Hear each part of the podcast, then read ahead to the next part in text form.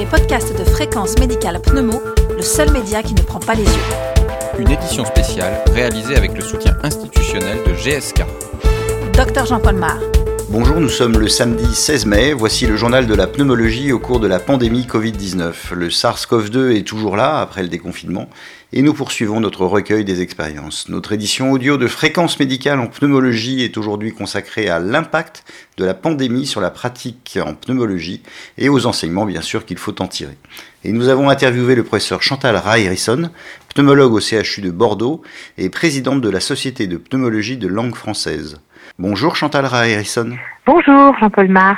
En tant que pneumologue, vous avez été confronté à cette phase aiguë de la Covid-19. Quelle est l'analyse que la SPLF en fait et quelles sont les relations que vous avez eues avec les tutelles et les autres spécialités? Alors, euh, l'analyse, euh, bon, l'épidémie n'est pas encore finie, hein, même si on est actuellement dans une phase, on va dire, un peu de, de stabilité, de tendance à la, à la diminution du nombre de cas euh, bah on, on, a été, je pense, submergé par euh, par cette euh, vague épidémique.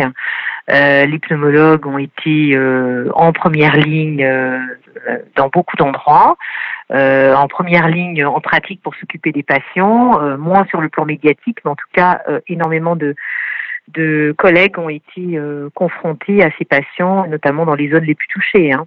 donc ça, ça a été vraiment beaucoup de collègues qui ont été impactés quelle que soit leur formation et les, les, les endroits où ils travaillaient. Euh, en parallèle, les relations avec les tutelles ont été plutôt compliquées, on va dire, notamment au début, puisque les pneumologues ont été, euh, alors qu'il s'agit d'une maladie respiratoire infectieuse, mais respiratoire avant tout, euh, on a été un peu oubliés au début de cette épidémie, et puis finalement, petit à petit, les choses se sont normalisées, on va dire, avec des sollicitations des différentes tutelles. Mais cela a été assez compliqué, notamment avec nos collègues euh, infectiologues, avec les autres sociétés savantes. Bon, on savait hein, que les relations entre sociétés savantes pouvaient être difficiles, mais dans ce contexte-là, elles ont été effectivement éprouvées. Est-ce que vous pensez qu'à la suite de cette crise où les collaborations ont néanmoins été nécessaires, ces relations entre les différentes spécialités vont s'améliorer? Euh, on l'espère, on l'espère, ce d'autant qu'il euh, est probable que ce virus va continuer à circuler, euh, il se peut aussi qu'il y ait des conséquences sur un plus long terme. Donc, euh, je pense qu'effectivement, euh, en tout cas, les collaborations, elles seront nécessaires. C'est obligatoire si on veut faire face à cette probable nouvelle maladie respiratoire chronique. Et si l'on regarde maintenant autour de la Covid-19, quel a été l'impact de cette pandémie sur la prise en charge des malades habituels? Euh, L'impact, il a été très important, il a été majeur parce que euh, il a fallu euh, déprogrammer euh, les hospitalisations, euh, les soins pour les patients qui ont des maladies euh, chroniques habituelles, hein, que ce soit un cancer du poumon, toutes les maladies respiratoires sévères, l'asthme sévère, les patients BPCO, tous les patients qu'on suit habituellement et qui avaient des protocoles de soins, de suivi, que ce soit au niveau du diagnostic ou de la prise en charge thérapeutique, ben, il a fallu finalement déprogrammer et laisser les, les patients sur le bord de la route. Donc euh, ça, ça a été une grosse, grosse difficulté. Ça reste aujourd'hui une grosse difficulté, euh, même si effectivement euh, un certain nombre de collègues ont mis en place de la téléconsultation quand c'était possible. en tout cas, là, on commence à voir des patients pneumologiques habituels qui reviennent avec des tableaux particulièrement sévères et qui font penser que ces patients ont attendu avant de venir à l'hôpital ou d'être pris en charge ou d'appeler un médecin. Au départ, on craignait qu'il y ait un retentissement de cette épidémie sur les maladies respiratoires chroniques. On avait peur de la corticothérapie inhalée. Est-ce que, à ce stade, on peut tirer quelques enseignements? Alors, je pense qu'à ce stade, il faut rester prudent. C'est vrai qu'on a tous, euh, on a tous envie de tirer des conclusions. Euh, c'est vrai que quand on discute avec des collègues qui ont été en première ligne, leur impression, c'est qu'ils n'ont pas vu autant de patients ayant de maladies respiratoires chroniques que ce à quoi on pouvait s'attendre. Euh, mais pour l'instant, nous n'avons pas de données euh, chiffrées, donc je pense qu'il faut rester prudent. Euh, on n'a pas non plus une analyse des décès liés au Covid avec les caractéristiques et notamment les décès qui ont pu survenir à la maison. donc je pense que pour l'instant, il faut vraiment rester prudent sur les interprétations. Euh, par contre, euh, là, effectivement, au niveau de la corticothérapie inhalée que vous abordiez, là, il y a eu un, un signal d'angoisse très important puisque suite au message de notre ministre de la Santé hein, concernant les anti-inflammatoires, d'abord nos stéroïdiens et la corticothérapie. Il y a eu donc cette communication un peu rapide et on a eu énormément d'appels de patients asthmatiques et de médecins traitants euh, qui nous ont interpellés euh, sur le risque potentiel de la corticothérapie inhalée, euh, des patients même qui avaient arrêté ce, traitement de fond. Et on a eu des patients asthmatiques qui n'ont pas été traités en crise par de la corticothérapie générale parce qu'on avait très peur de cette corticothérapie, alors que pour l'instant, on n'a pas de, signal d'alerte euh, qui pourrait nous, faire penser que la corticothérapie inhalée euh, est posé problème. Et d'ailleurs, au niveau de la SPLF, on a fait des fiches hein, pratiques, des recommandations, un guide pratique pour rassurer tout le monde euh, concernant que ce soit la corticothérapie inhalée ou la corticothérapie orale dans l'asthme. On est désormais déconfiné. Vous êtes dans une région qui a été moins touchée que le nord-est de, et Paris. Est-ce qu'à votre avis, on aurait pu faire un déconfinement plus précoce des régions les moins touchées pour prendre en charge, par exemple, ces malades habituels? Euh, je pense qu'effectivement, alors la Nouvelle-Aquitaine, euh, on est une région euh, où on a été peu touché par euh, la circulation du virus, mais je pense que le, le, déconfinement, il aurait probablement, c'est toujours, on va dire facile ou difficile à, posteriori, mais c'est vrai que immobiliser l'ensemble des hôpitaux d'une région peu touchée, euh, bon, était, se comprenait initialement, mais peut-être qu'il aurait fallu faire une organisation différente, comme ça a été fait dans certains pays, comme la Corée, où ils ont gardé des hôpitaux qui étaient Covid plus et des hôpitaux Covid moins pour euh, permettre une prise en charge des patients ayant de maladies respiratoires chroniques ou d'autres pathologies chroniques pour poursuivre en tout cas la prise en charge en dehors du Covid. Mais euh, c'est pas cette stratégie qui a été euh, qui a été adoptée. Mm. Et la discussion avec les tutelles, qui au niveau local sont les ARS, ne permettait pas de faire ce type d'adaptation? Euh, Non, pas du tout, pas du tout. On, on, est quand même dans une organisation des soins dans notre pays, vous le savez, qui est quand même très centralisé. Donc euh, tout était centralisé. voilà.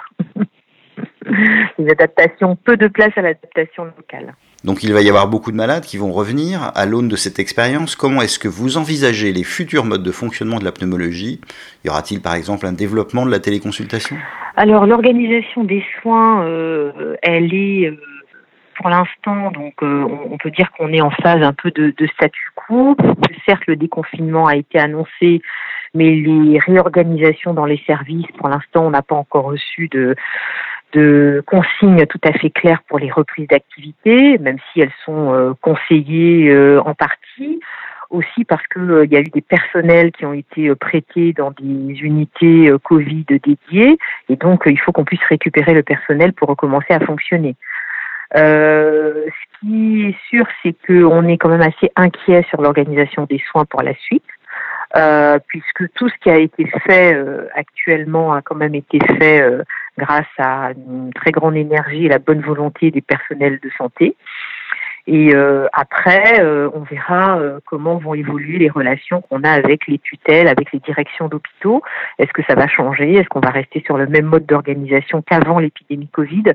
Tout ça, ça reste quand même beaucoup de points d'interrogation. En tout cas, ce qu'on peut dire sur l'organisation des soins, c'est que la pneumologie a été interrogée pour les patients qui sortaient de réanimation. Euh, et euh, là, il y a eu quand même eu la prise en compte de la spécificité pneumologique avec des unités de sevrage ventilatoire, euh, où là, on a quand même remis un peu au cœur euh, euh, de la prise en charge, de l'expertise respiratoire. Et ça, je pense que c'est un élément très important pour euh, les services de pneumologie, pour le développement d'unités de ventilation, euh, le développement d'unités également de soins continus, hein, puisque ça c'était quand même une difficulté euh, qu'on avait au sein de la discipline. Dans la perspective de la prise en charge de ces malades sévères avec un risque de séquelles, qu'est-ce que va faire la SPLF pour le suivi des anciens malades Covid ⁇ et l'accompagnement bien sûr des pneumologues dans l'après? Alors, il y a énormément à faire. Euh, tout d'abord, là, on, la SCLF vient de finir un guide pour euh, le suivi euh, des patients qui ont présenté une infection Covid+. Donc, ce suivi devait, ce guide devrait paraître dans la revue des maladies respiratoires cette semaine. Donc, il est paru très rapidement. il va être mis en ligne et le groupe de travail a travaillé en moins d'une semaine. Donc on est très content de pouvoir mettre à disposition ce guide de suivi pour nos collègues. Il est appelé à être évolutif. Donc il est à destination des pneumologues, mais également à destination de tous les médecins non pneumologues et les généralistes. Donc on va en faire une large diffusion et il sera amené à être évolué.